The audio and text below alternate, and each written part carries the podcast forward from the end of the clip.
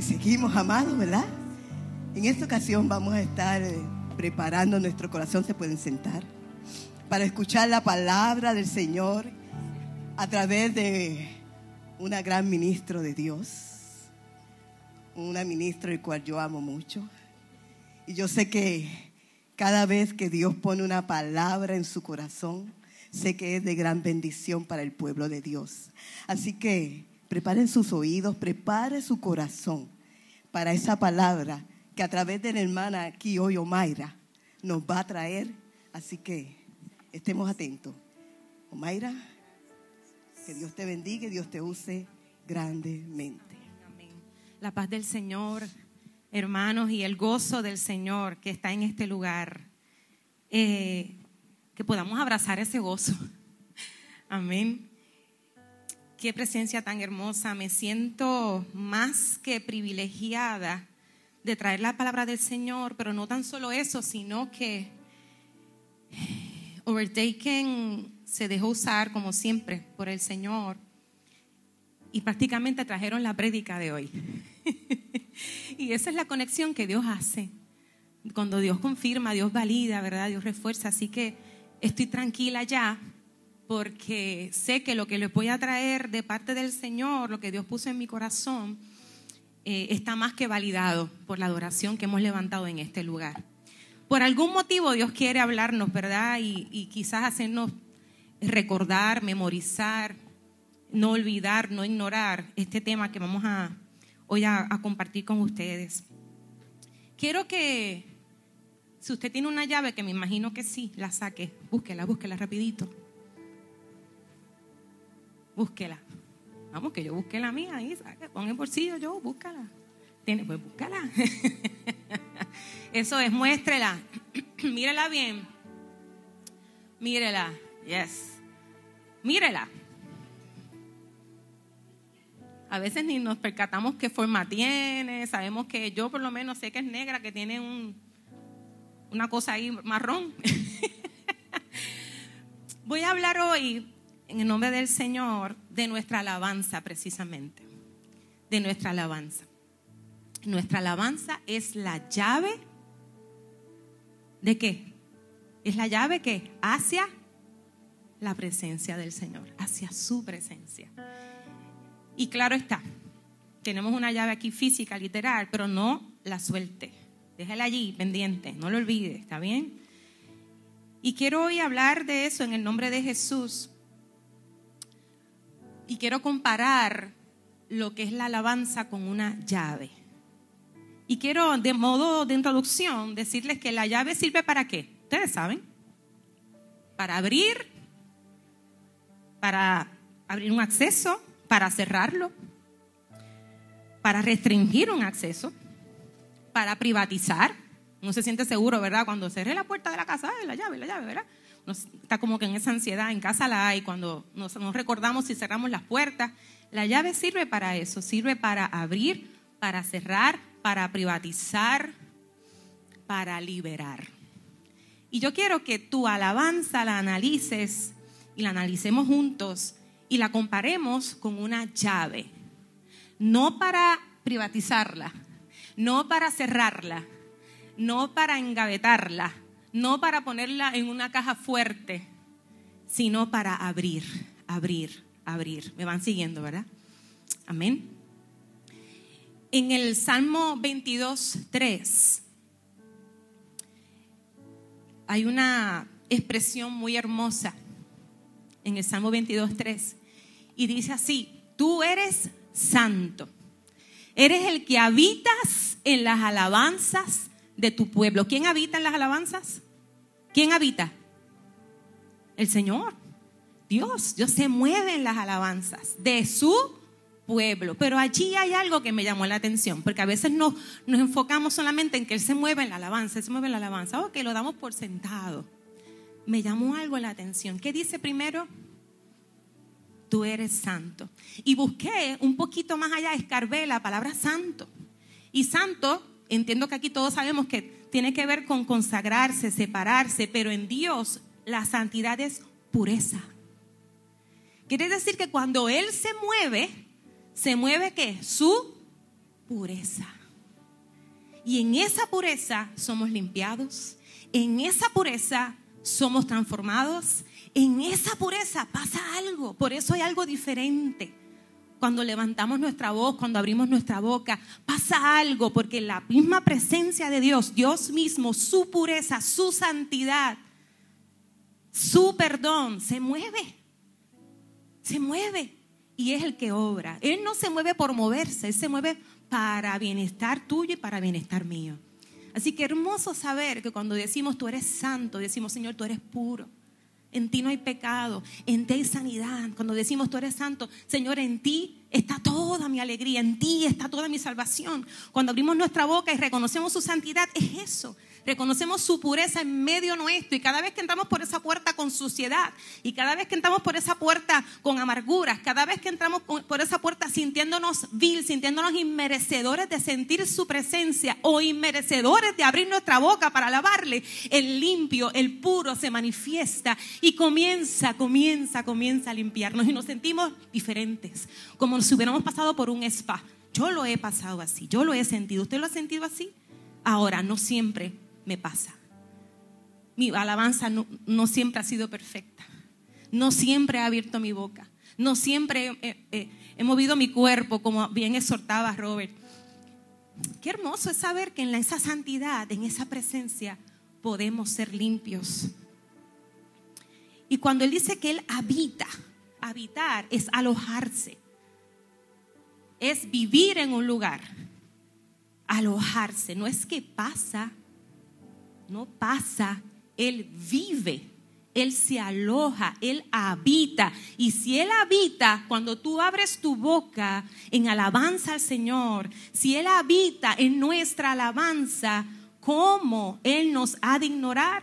¿Cómo ha Él de ignorar tu necesidad, mi necesidad? Por eso es cuando tú y yo nos centramos en Él, olvidándonos de lo nuestro, Él se encarga de todo y de más. Se encarga de todo y de más. Por eso es importante abrir tu boca, no solo porque Él lo merece, porque Él es santo. Es que es nuestra comida, su presencia en nuestro alimento, su presencia en nuestra fuente. Aleluya. No sé si me están siguiendo, yo espero que sí. Si Él vive en nuestra alabanza, entonces tú y yo recobramos esa vida. Por eso nos sentimos diferentes. En Hebreos 13:15 habla de la determinación. Y allí dice, ofrezcamos siempre a Dios por medio de Jesús. ¿Un qué? Un sacrificio de alabanza. ¿Te has preguntado lo que es eso? Es decir, ahí te lo explica y lo valida. Es decir, te lo aclaro. Escucha, eso significa decir, te lo aclaro. ¿Qué es sacrificio de alabanza? Es decir, el fruto de ¿qué yo digo con mi boca? Mi queja, mi dolor, mi debilidad, mi ay. ¿Qué traigo a los pies de Cristo? Mi ay. Mi pasado todo el tiempo, cuando Él hace rato lo, ha borrado. ¿Qué traigo en mi alabanza? ¿Qué traigo mi voz? Ese fruto de labios que confiesen mi pesar, que confiesen mi enfermedad, que confiesen qué? Su nombre. Señor, Jesús, eres santo Jesucristo. Cuando alabamos a Dios, esa alabanza es una llave poderosa su presencia. Comenzamos a olvidarnos de nuestras necesidades porque Él las toma para transformarlas. Pero hay que tener determinación. No siempre estamos dispuestos. Y es así, yo no he estado dispuesta, imagino que tú tampoco, no siempre has estado dispuesto a abrir tu boca y alabar. Cuando Sheila ministraba acá, yo decía, wow, Señor, está, ya está, ya está Sheila predicando, está diciendo lo que tú quieres decir a tu pueblo. Así que quiere decir que urge que nosotros recordemos que hay una llave poderosa en nuestra boca, tanto como para maldecir como para bendecir. Así que si tú has tenido la costumbre o tradición de abrir tu boca para quejarte todo el tiempo, o de abrir tu boca para decir soy miserable, que, que será de mí? ¿A dónde iré? Nadie me entiende, siempre todo me sale mal. Créeme que cuando tú abres tu boca y comienzas a exaltar al Rey de Reyes, al que todo lo limpia, al que todo lo transforma, hay algo allí que pasa en tu ser. No vuelves a ser el mismo. Tienes que ser determinado. Tienes que ser determinado. ¿Determinado a qué? abrir tu boca para lo que tienes que abrirla. Abrir nuestro corazón para lo que tenemos que abrirlo. Lo digo con respeto, hermano, porque yo he pasado por ahí. Yo he abierto mi boca para lo que no tengo que abrir, los resultados no son los mismos. Cuando abro mi boca y exalto a Dios hay un resultado diferente y permanente que nos cambia, nos regocija, nos transforma, nos traslada. Cojan su llave. Si usted cuando compró su carro, le regalaron el carro, yo espero que se lo hayan regalado a todos aquí, pero si usted se sacrificó y compró un carro, ¿qué es lo que le entregan? Cuando usted compra una casa, ¿qué es lo que le entregan? ¿Verdad que sí? ¿Y qué hace usted con esa llave? Me imagino que la guarda y no la usa. ¿Verdad? Imagino que esa llave del carro la guardó bien guardadita porque ese carro del año, no quiero que me lo raspen, no quiero que me lo guayen y simplemente te, estás de lejito mirando el carrito. ¿Verdad que no? ¿Qué haces con la llave? ¿Qué es lo primero que haces con la llave cuando tienes un carro nuevo? Vamos a pensar en eso. Lo miras de lejos, ¿qué haces? No, no lo miras de lejos, ¿qué haces? Metes la llave, abres el carro, lo dejas apagado, no, porque quieres sentir el airecito con olor a nuevo, ¿verdad que sí? Y metes la llave y prendes el carro y te quedas ahí un ratito. Igual pasa con las casas. Te dan una llave de tu casa, de tu apartamento, de tu lugar. ¿Qué haces? ¿Te quedas afuera mirando de qué color es la casa? ¿O abres la casa y comienzas a entrar a todas las habitaciones a verificar, verdad? Y habitar. La llave que tú tienes, comparándolo con la alabanza, es poderosa para abrir, para abrir, para abrir y llegar a la presencia del Señor. Y con esto quiero decirles que así como tú te determinas a prender el carro, así como te determinas a abrir tu casa o a abrir las puertas, así tienes que determinarte y aprovechar esa llave poderosa, casi instantánea que tienes en tus labios. Porque esa llave abre puertas. Abre una puerta muy poderosa. Nuestra alabanza abre la puerta a qué? A lo sobrenatural. ¿Y qué es lo sobrenatural? No es que van a bajar rayos y centellas, si bajan, gloria a Dios. Pero abrimos esa llave, abrimos esa puerta, debo decir, a lo sobrenatural. Y allí ya nuestra naturaleza humana, nuestra naturaleza de pecado, nuestra naturaleza de debilidades comience a disiparse. Porque ya lo sobrenatural toma un lugar. Lo que pasó aquí, lo que está pasando aquí. Yo sé que el Señor está en este lugar. Cuando empezamos a exaltar se sentía algo diferente. Y todos los podíamos acentuar con la cabeza que sí, que se sentía algo diferente. Pero eso pasa cuando hay un pueblo que abre su boca reconoce quién es el Señor y comienza a abrir el campo de lo sobrenatural. Y en ese campo sobrenatural no es con tus ojos carnales, no podemos ver nada físicamente. Yo, quiero ver para creer, no vas a ver nada. Quizás Dios te pueda mostrar algo, ojalá y sea así. Pero es que es sobrenatural. Comienza a trabajar en nuestras emociones, en nuestros pensamientos, en la manera de ver, de pensar las cosas, en nuestro estado anímico. Todo comienza a adaptarse en obediencia a esa presencia del Señor, nuestra naturaleza. Y es hermoso cuando abrimos ese campo sobrenatural porque permitimos a Dios que obre en libertad, que actúe en libertad. Todo lo que nos aqueja, todo lo que nos aqueja se somete a su presencia. Todo lo que nos aleja de Él ya no nos aleja, nos acerca. Ese es el campo sobrenatural. En su presencia, eso es real. Eso es real. Por eso a veces brotan lágrimas de nuestros ojos. Por eso empezamos a mover nuestro cuerpo. Nuestro cuerpo yo creo que asimila más rápido lo que está pasando en el ambiente que nuestra mente en muchas ocasiones. El cuerpo reacciona, su creación reacciona.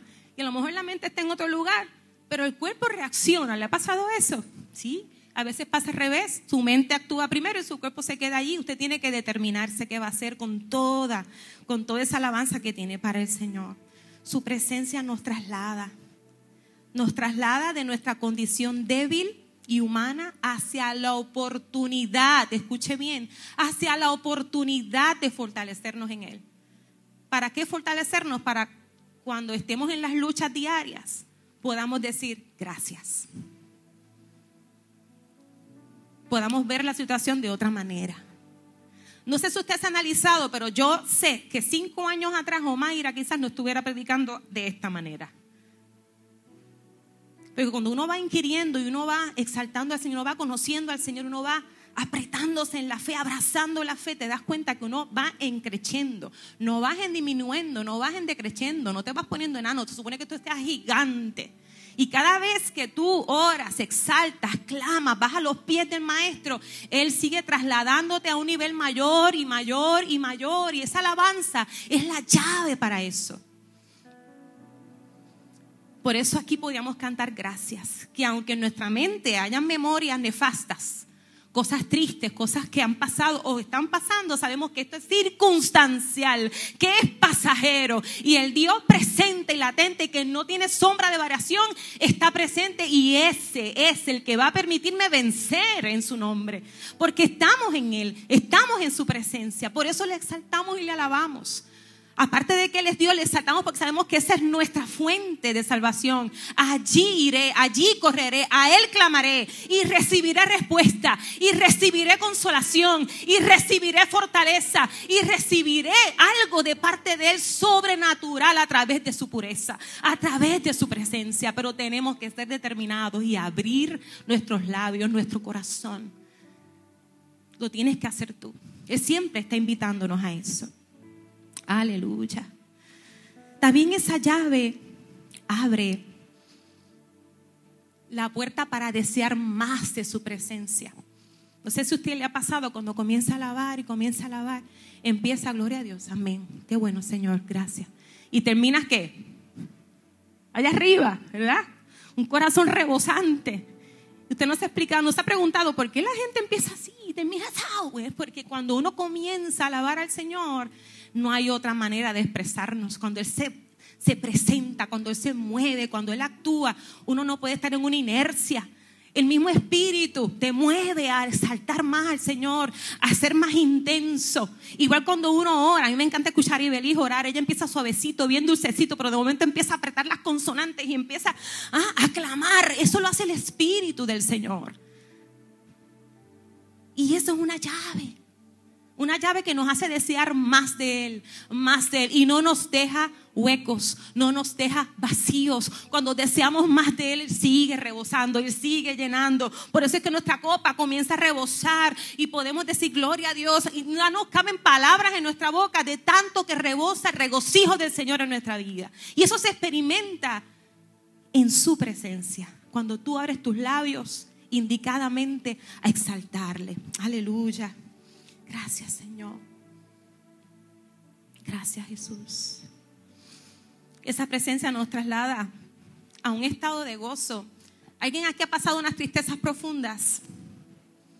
Levante la mano y que ha pasado por momentos bien profundos, bien fuertes, bien intensos. Y de momento tú dices, ¿cómo yo estoy de pie? ¿Cómo yo puedo seguir? ¿Cómo yo? No es por tu fuerza, déjame aclararte. Eso es algo sobrenatural. Eso proviene de Dios, proviene de su fuerza. Esa es la fortaleza divina. Por eso no hemos desmayado, por eso no, no nos quedamos en la angustia, nos traslada, es pasajero nos cambia, hace un intercambio de tristezas con sus alegrías, con su gozo. Y uno dice, qué ridículo me siento, supone que esté llorando de tristeza, pero lo que siento es paz en mi corazón. Eso lo hace el Señor. Y eso lo provocas tú cada vez que te acercas a Él, le invitas a Él por medio de tu alabanza, por medio de tu adoración y de tu oración. No solo cuando nos reunimos aquí, en cualquier lugar, hasta fregando, me pincho un dedo, en vez de decir, ay, pues decir, Dios mío, gracias, Padre. Y uno va enfocándose, ¿verdad? Uno reenfoca la mente, uno tiene que hacerlo, porque no solamente es en la muchedumbre, aquí es fácil. Aquí podemos hacer una masa de alabanza y de adoración, pero allí en el escondite, allí en tu recámara, allí en el carro, allí en el trabajo, uno puede abrir la boca también, los labios y dirigirlos plenamente al que se merece que abra mi boca para exaltarle al Señor. Aleluya. En, el, en la llave que usamos para abrir eso sobrenatural, que deseamos más de su presencia, también cuando nos determinamos, nuestra alabanza abre la puerta de la alegría en nuestro ser. Yo perdí a mi mamá, yo perdí a mi papá, yo perdí a mi hermana, no en el mismo tiempo, pero fueron momentos intensos. Y yo soy la menor de seis hijos. Era la regalona, la querendona, la que todo el mundo protegía. Y yo pensaba que cuando mis padres no estuvieran conmigo, yo no iba a poder con esa circunstancia. Pensaba que iba a desmayar. ¿Quién dio cara? La chiquitita, ahí estaba, pero no por mí, por las fuerzas del Señor. Lo pude comprender y ahora comprendo cuando dice la palabra que aunque tu padre o tu madre te dejaran con todo que Jehová te recogerá. Lo comprendí, no soy huérfana, tengo padre. Y hay un dolor intenso cuando uno pierde a los padres, José. Es intenso. Es raro. Pero de momento rebosa una gratitud. De momento rebosa rebosa una honra hacia lo que en vida fueron esas personas. Eso lo hace el Señor. Esa fuerza proviene del Señor. Y hay pérdidas que a veces nos hacen desfallecer, nos hacen pensar que no vamos a poder, pero el Señor, en su infinita misericordia, cada vez que abrimos la boca hacia Él, Él no nos deja, Él no nos ignora. Yo no, yo no puedo visualizar a Dios tú hablándole y Él haciéndote esto, dándote la espalda. Tú puedes ir a mí y yo darte la espalda y yo fallar. Tú puedes ir a tu hermano, a tu papá, a tu hermano, a tu amigo, a cualquiera, el más pana que sea tuyo y te va a fallar. Tú le puedes exaltar, le puedes alabar, qué bueno eres, qué buen amigo y le puedes, pero no te va a dar la llenura que te da el Señor. No, esa no es la presencia que te va a llenar.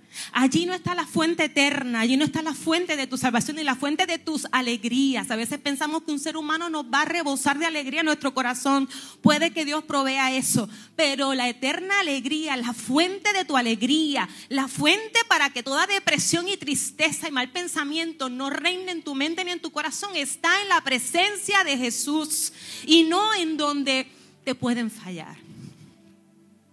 A veces pensamos que yendo aquí, yendo allá, yendo a este, yo quiero lo que, yo quiero ese carisma que tiene Omairo, ese carisma que tiene Sandra y nos apegamos a gente buena. Es bueno pegarse a gente buena, pero es mejor abrir tu boca al Altísimo y decir, Señor de señores, Rey de reyes, amigo mío, fuente de salvación, mi libertador, mi sanador, aleluya. Ve a Él, clama a Él y Él va a responder, se va a mover a tu favor. Solamente falta nuestra determinación. Aleluya, gloria a tu nombre, Jesús.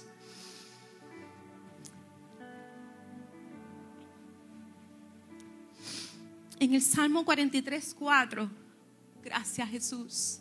David, este salmo yo lo voy a ser bien sincera, no me había encontrado con él. De momento yo leo esto y digo, wow, yo no había leído esto. Y allí David expresa y dice, allí, allí iré al altar de Dios. A Dios mismo. Cuando dice a Dios mismo, mi corazón ti esta palabra. No es a cualquier ser. No es a, mm, mm, mm, no, no es a la yoga, no es al otro, no es a, no. ¿A dónde vas? a Dios mismo. ¿Quién se mueve? Dios mismo. Su presencia pura. Antes había que hacer tantos procesos para llegar a la presencia de Dios. Él rasgó ese velo hace rato. Tú dices, Padre, Él inclina su oído.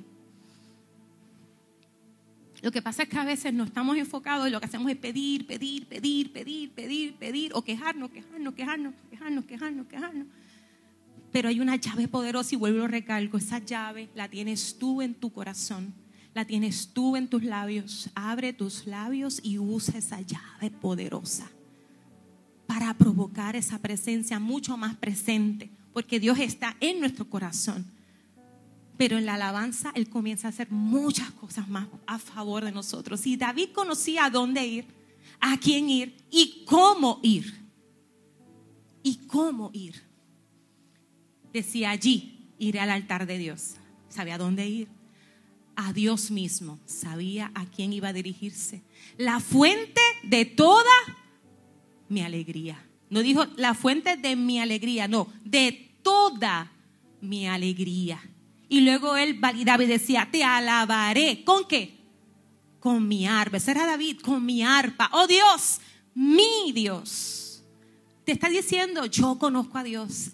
Él es mi amigo. Él es mi todo. Él es toda mi fuente. Él es, es mío. Él tiene una relación estrecha con Dios. Tú la puedes tener también. Y algo que me impactó mucho allí es cuando él dice, te alabaré con mi arpa. Yo me confronté con esta palabra y dije, ¿qué tengo yo? ¿Con qué? ¿Con qué? David decía, con mi arpa. Ahora te hago yo la pregunta a ti. ¿Con qué? ¿Qué arpa tienes tú? ¿Cuál es tu arpa? ¿Qué ofrecerás?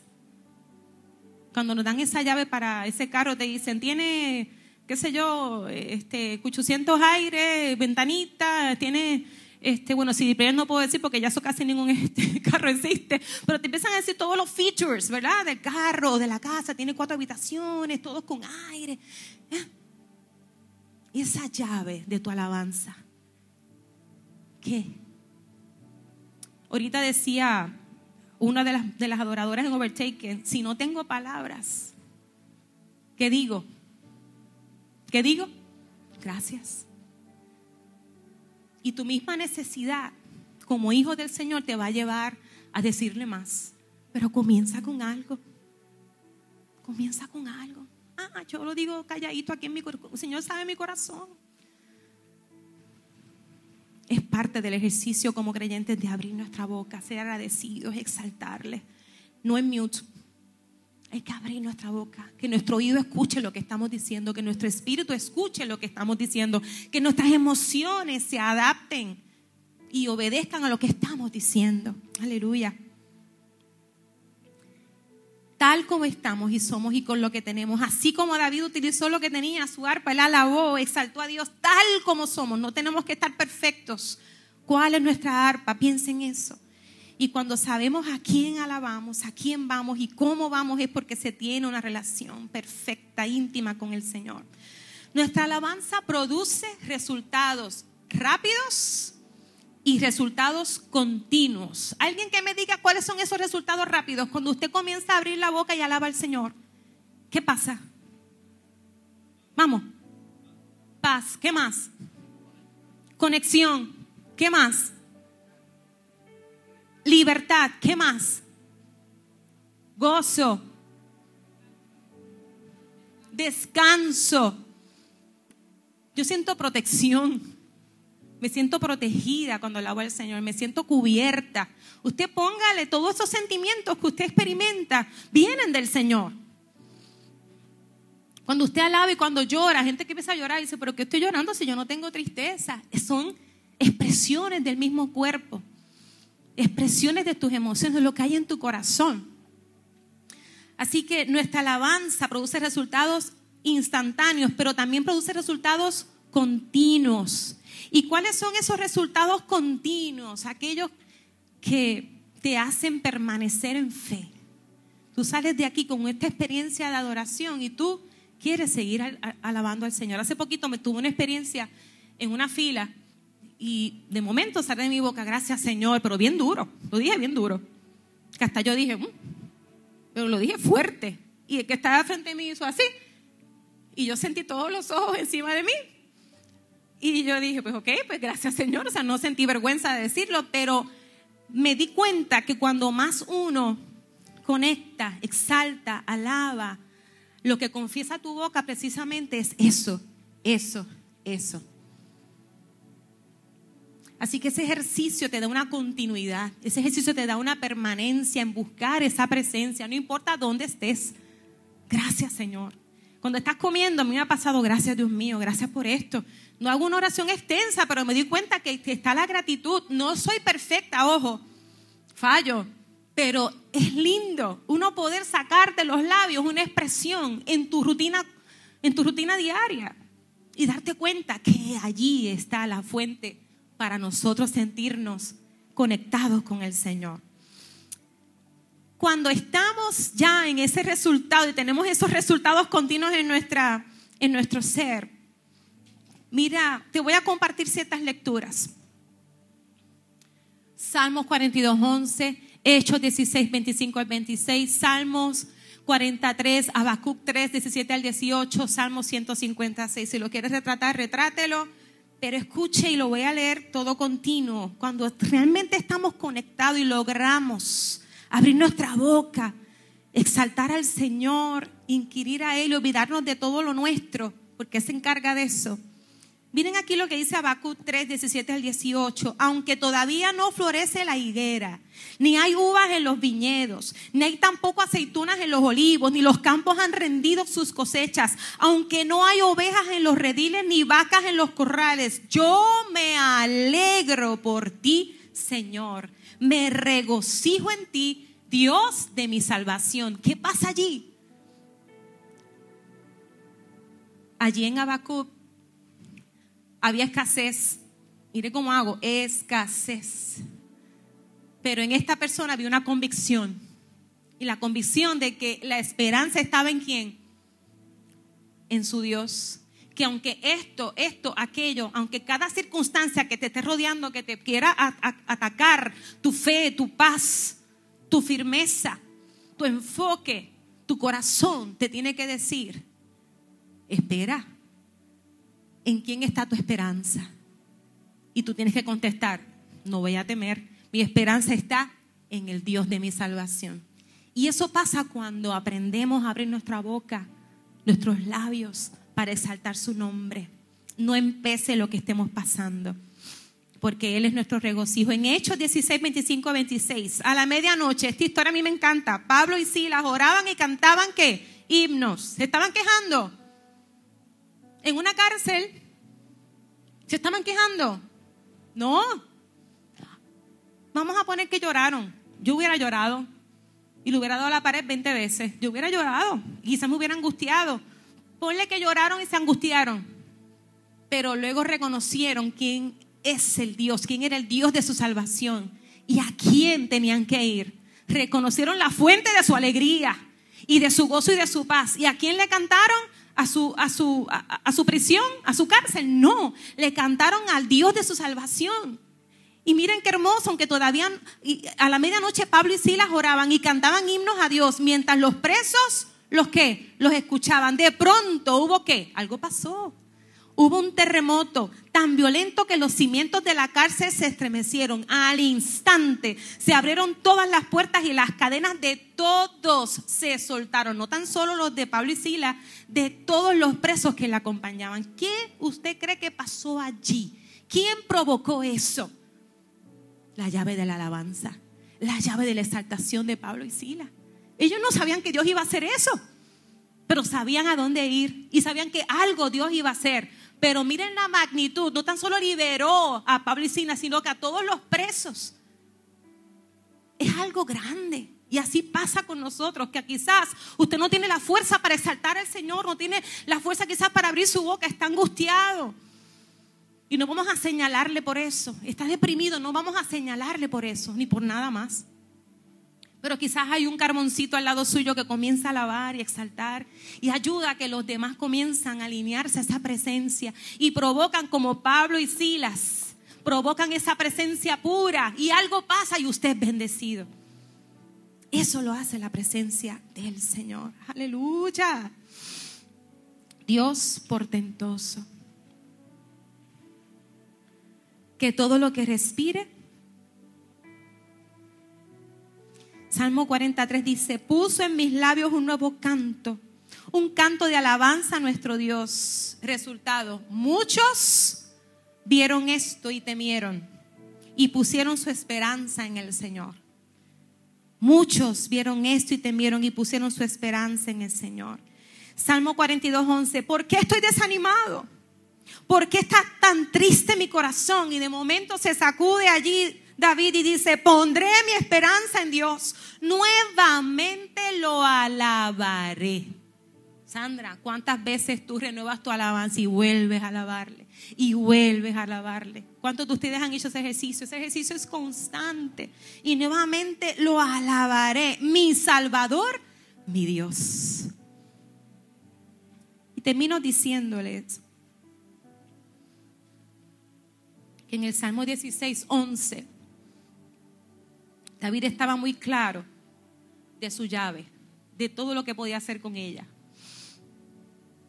Y su esperanza fue afirmada. Y él dijo allí en ese salmo, me mostrarás el camino de la vida, me concederás la alegría de tu presencia y el placer de vivir contigo para siempre. ¿Quieres leerlo conmigo? Me mostrarás el camino, me concederás.